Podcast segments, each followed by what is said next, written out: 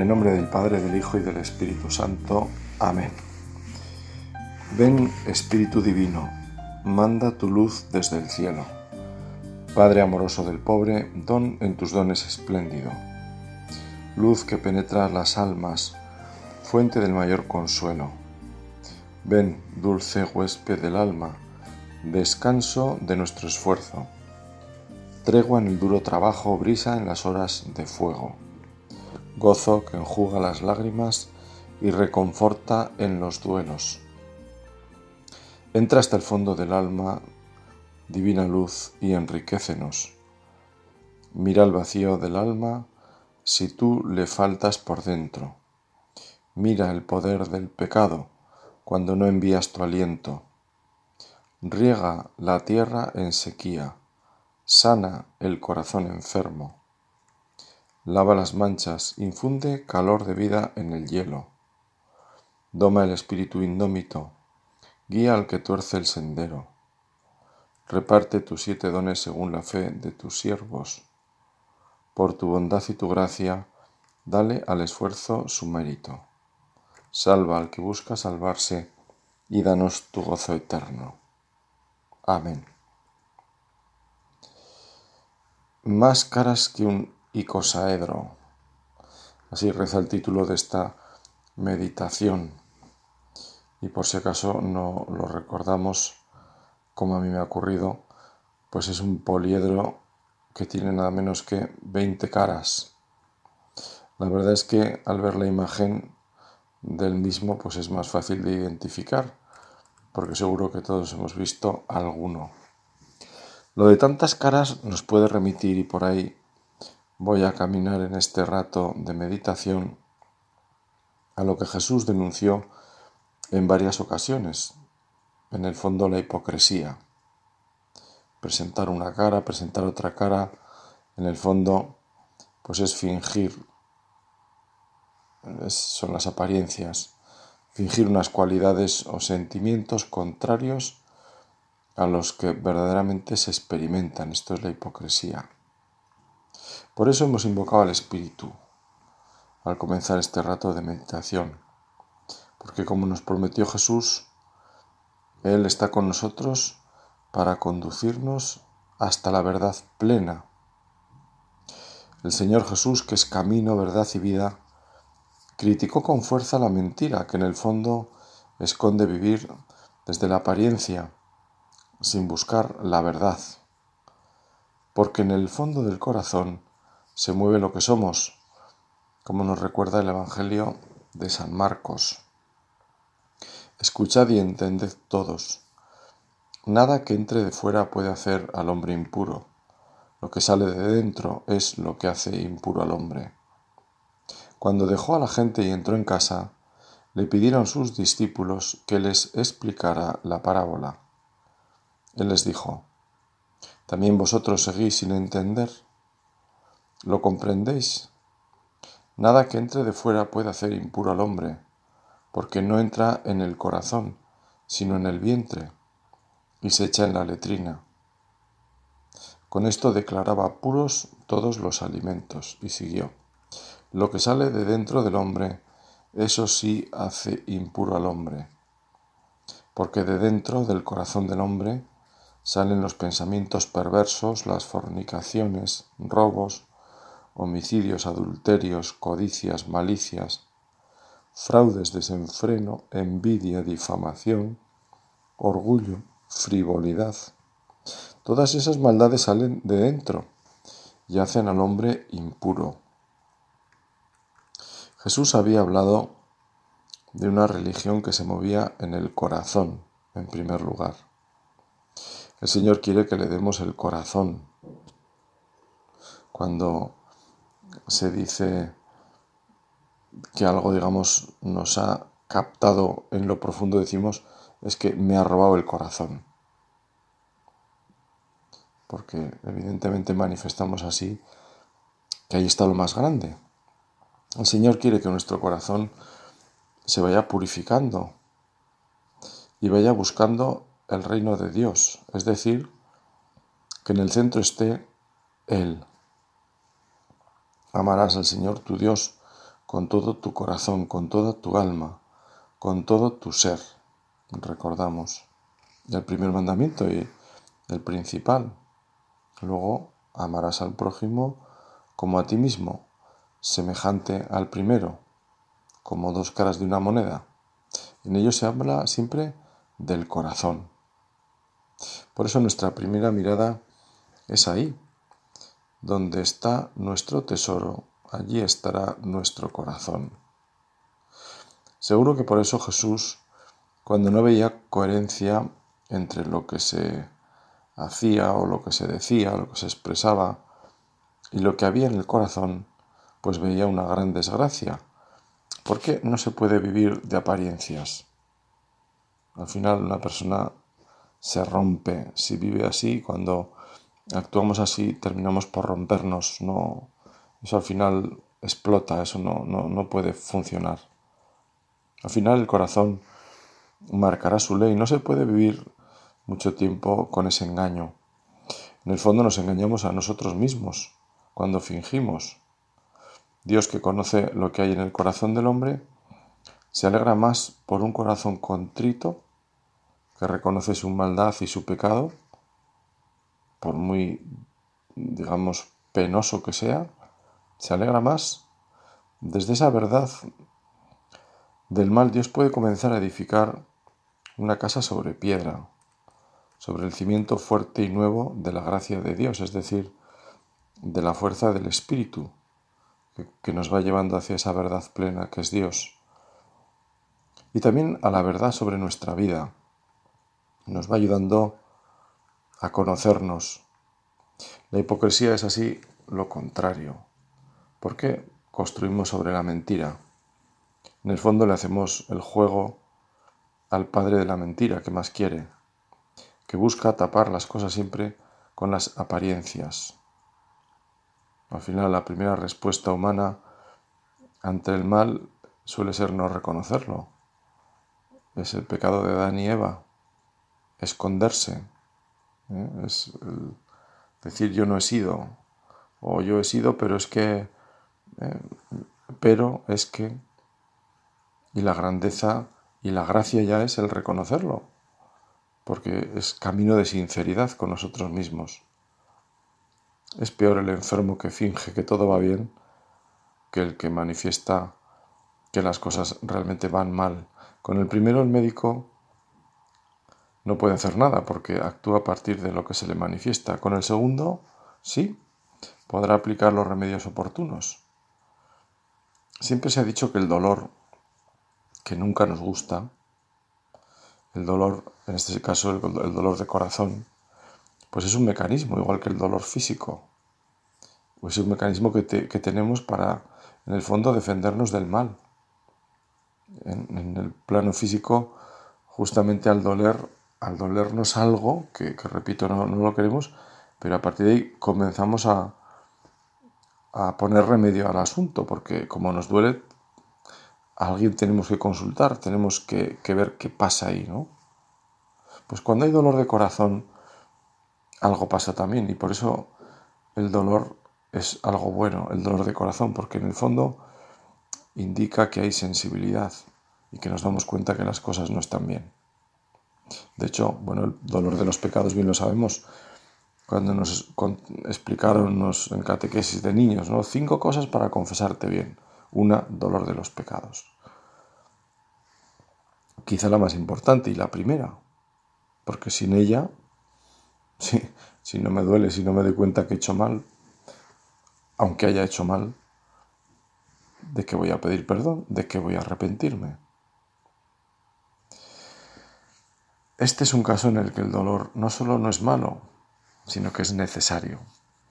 Es necesario que nos duela lo que hemos hecho porque eso nos pone en el camino de acercarnos a Dios.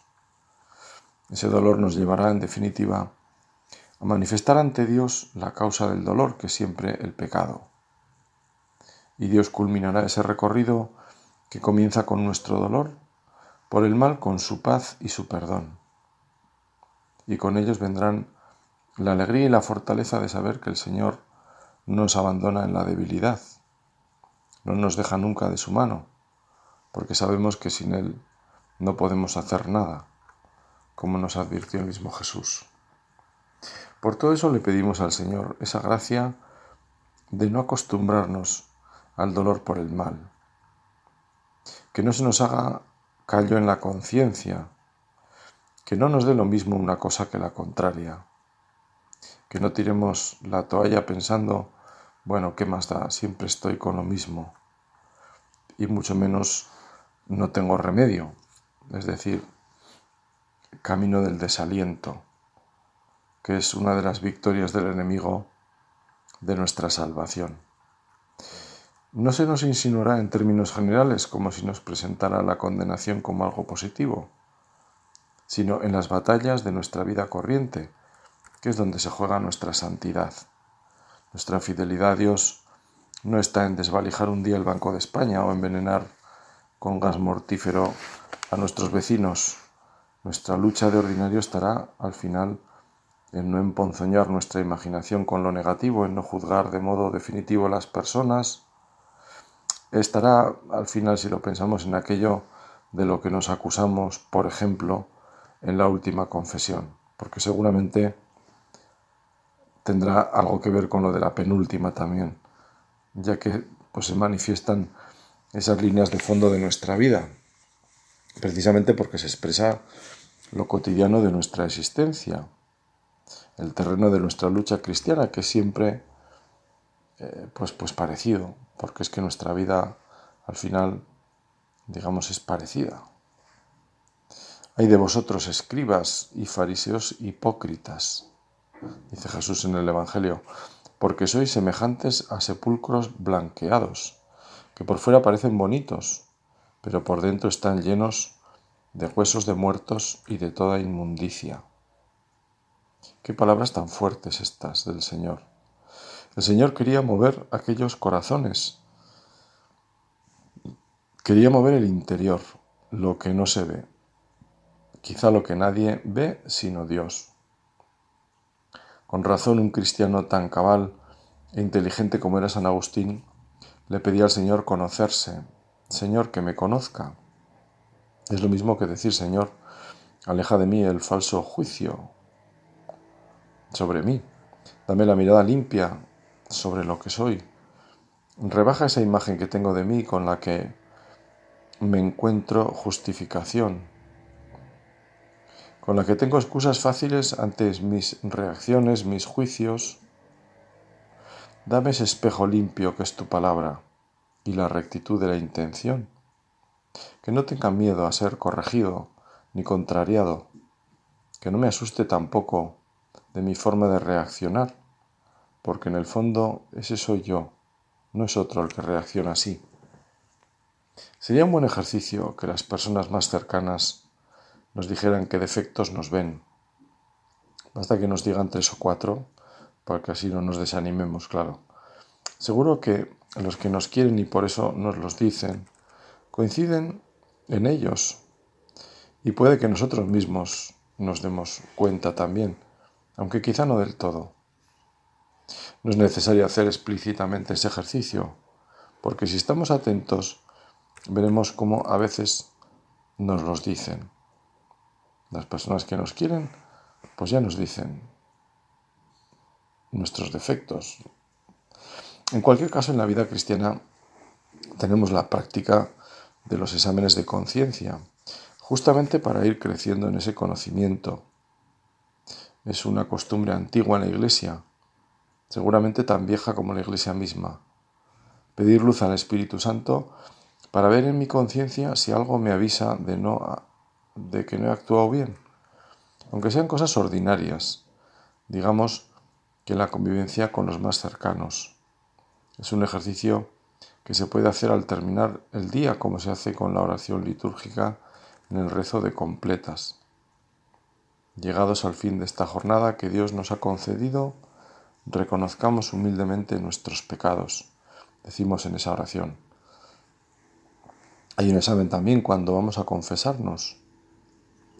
Y hay otro examen que llamamos de algo concreto, el examen particular, decía ya San Ignacio. Si en nuestra vida queremos ir arrancando algún defecto que vemos o queremos ir adquiriendo alguna virtud. Contamos con la ayuda de Dios para ir mejorando, pero el hecho de darnos cuenta de cómo caminamos en esa dirección nos ayuda. Y es que Dios no es indiferente cuando ve en nosotros el empeño sincero por luchar en la vida cristiana. En el fondo toda lucha es siempre un ejercicio positivo por hacer el bien antes que por evitar el mal. Al mal lo vencemos con la abundancia en el bien obrar. Hay de vosotros, cuando todos hablen bien de vosotros. Desde luego esto no le pasó a Jesús. No todos hablaron bien de él, nos lo dicen los evangelios. Si seguimos atentos a las reacciones que sus palabras, incluso sus milagros, provocaron, veremos con sorpresa que no dejaban indiferente y llevaron al extremo a veces de desearle la muerte. Incluso en Nazaret, no olvidemos, quisieron arrojarlo por un barranco. El mismo Jesús advirtió que le seguían porque les había dado de comer en alguna ocasión. Había calmado su hambre, pero les llamó a buscar otro alimento, el suyo, que era hacer la voluntad del Padre Celestial. Mi alimento es hacer la voluntad del que me ha enviado. Mi hermana, mi madre, dijo en otra ocasión, son los que escuchan la palabra de Dios y la cumplen. Jesús nos muestra, se nos muestra libre ante las opiniones de los demás. Su empeño por servir. Yo no he venido a ser servido, sino a servir, es, decir, a servir a la verdad.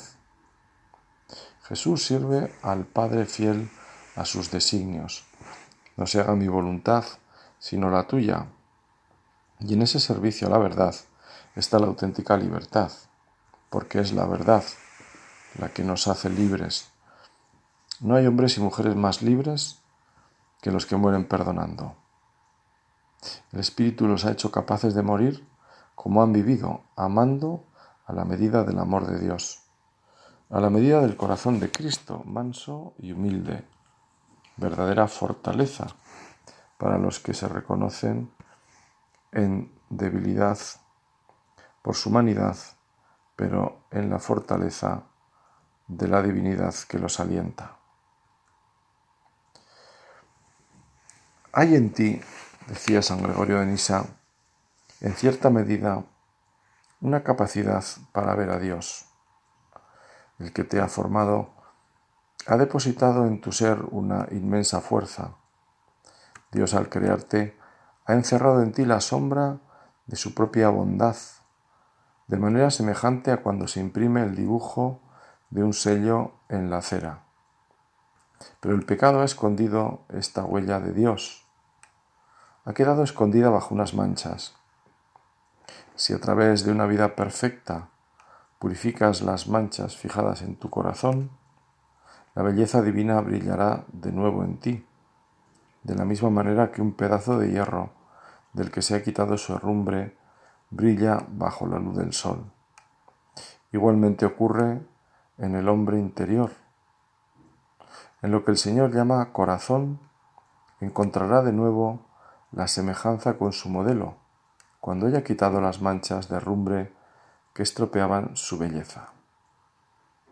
Por eso debemos tener este deseo de interioridad, este deseo del hombre interior, del que hablaba San Gregorio, el hombre que sabe que en su corazón está la perla escondida, que es la presencia de Dios, el reino, no lo busquéis aquí o allí, el reino está dentro de vosotros, nuestra comunicación con la Trinidad Santa. Por eso los santos han sido hombres y mujeres a los que les gustaba el silencio porque podían estar más despacio con Dios, podían dedicarle un tiempo a Dios, a escucharlo, solo a Dios, que eso es la oración, estar a solas con quien sabemos nos ama, decía Santa Teresa. En este tiempo que le dejamos a Dios, vemos las cosas de un modo nuevo. La oración nos da claridad. Vemos las cosas más claras por la luz que nos da el que se llama luz del mundo. Si Jesús es la luz del mundo es porque lo es para iluminar también las cosas de nuestra vida diaria, para vivir nuestra relación con los demás de un modo nuevo, respondiendo a esa llamada a ser últimos, es decir, a servir. Es nuestra forma de vivir esa vida perfecta a la que nos llama, la que nos llamaba San Gregorio, para ir borrando las manchas del pecado. El pecado va dejando en nosotros unas marcas, nos ha torcido la vida y esa huella negativa necesita el perdón de Dios y de nuestro buen obrar con su ayuda para ejercitarnos en dirección opuesta a la que el pecado nos llevaba. Una persona iracunda, con reacciones muy violentas, si tiene la gracia de ver y dolerse por su forma de actuar, pide perdón y la gracia de Dios actuará en él, pero de ordinario no se despertará de la cama al día siguiente con la misma dulzura ante los defectos ajenos que una persona que lleva ejercitándose en la virtud de la paciencia toda su vida con la ayuda de Dios. Ambos deberán poner de su parte siempre, pero el iracundo tendrá herrumbre para limpiar siguiendo la imagen del Santo Padre. Cuando la Iglesia nos recuerda el ejemplo de los santos, y esto lo hace cada nueva jornada en el fondo, está renovando en nosotros la llamada a vivir con mayor autenticidad, es decir, sin doblez. A ser personas que actúan en primer lugar ante Dios como principal espectador y por tanto no se dejan llevar por el decir de los hombres. En este ejercicio de mirar para admirar, quisiera poner la atención en la figura del precursor Juan Bautista, el hombre del que sabemos detalles de su vida ya en el seno de Isabel, y detalles de su muerte en el seno de una fría mazmorra. Se agitó en el vientre de su madre cuando fue visitada por el Verbo encarnado y dio la vida por fidelidad a la verdad del amor humano. San Juan Bautista murió por el odio que provocó en Herodías, que enredó a su hija Salomé y a su compañero Herodes. El odio venía, como bien sabemos, por recordarle a Herodes que no estaba bien convivir con la mujer de su hermano.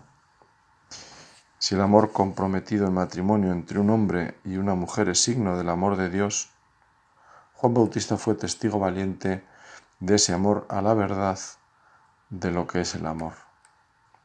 Algo que Herodías no quería escuchar, y es que la verdad es luz y denuncia también cuando hay oscuridad. Cuando se habla de las riquezas de la Iglesia, viejo tema, no se repara seguramente en que las verdades, las verdaderas riquezas de la Iglesia son estas, los santos, los hombres y mujeres, ancianos y jóvenes de los comienzos y de nuestros días, que han dado testimonio de la verdad amando y perdonando, derramando su sangre o derramando gota a gota su vida por amor a Dios en los demás sin esperar mayor reconocimiento ni recompensa que a Dios mismo. Como dice San Pablo, combatieron bien el combate, llegaron a la meta y por eso les espera la corona de gloria que Dios ha preparado para los que lo aman. Un buen ejercicio en ese camino de conocernos y conocer al Señor es también la contemplación de la cruz, el árbol donde estuvo clavada la salvación del mundo, decimos. La cruz elevó a Cristo para ser contemplado y atraer a Él todas las miradas. Cuando sea elevado sobre la tierra, atraeré a todos hacia mí. Lo dijo el mismo Cristo, sabiendo que pasaría por ese lugar de horror en el que estamos llamados a adorar a Cristo. Mirad el árbol de la cruz donde estuvo clavada la salvación del mundo. Venid a adorarlo. Nuestra Madre la Iglesia cada año al celebrar el misterio de la muerte de Cristo nos llama a adorar esa cruz, porque de ella viene la vida, de ella la salvación. ¿Qué cambios en el corazón ha suscitado la mirada a la cruz en tantas personas? imposible saber en este mundo cuántas personas han sido transformadas por esa mirada. Algunos santos nos han manifestado esa turbación que les hizo cambiar, les hizo conocer el amor de Dios. Fue un fogonazo que les iluminó para siempre el corazón. Se ha dicho que toda la Biblia se ilumina de modo especial desde el Calvario. Toda la historia de la salvación a través del pueblo de Israel hasta llegar al Mesías rechazado es el drama de la humanidad herida que necesita, que necesitamos, para que no nos escondamos en el paraguas de la colectividad, porque necesitamos mirar a la cruz y saber que en ella está la salvación, porque en ella está la verdad del amor, la verdad del amor ofrecido, del amor limpio, porque es el amor que perdona. De ella nacen las fuentes de la vida, como decían los santos padres, nacen los sacramentos. El costado abierto de Cristo nos muestra su amor derramado hasta la consumación de los tiempos, un amor no correspondido al que nosotros queremos acudir, a su amor y misericordia, expresión profunda del mismo. Y miramos a Santa María, a la que nos hace, a la que no hace mucho veíamos y celebrábamos subiendo en cuerpo y alma a los cielos. Esa es nuestra verdad última también, poder subir en cuerpo y alma a los cielos, es decir, resucitar. Santa María es una adelantada de nuestra raza. Con la gracia de Dios atisbamos que es muy luminoso saber que ella está allí en su plenitud, afirmando que ese es nuestro destino, porque hoy ha sido llevada al cielo la Virgen Madre de Dios. Ella es figura y primicia de la Iglesia, que un día será glorificada. Ella es consuelo y esperanza de tu pueblo, todavía peregrino en la tierra. Es la oración de colecta de la misa de ese día. Cuando un peregrino sabe que otros han llegado a la meta, se anima ante las dificultades que pueda haber y que nunca faltan en la vida. Si otros han pasado por ahí, también yo podré, porque su fortaleza ha sido la que a mí se me ofrece. Los sacramentos, la oración, la comunión de los santos, la gracia de esta familia que es la Iglesia, que como buena familia no deja a ninguno de sus hijos en la estacada.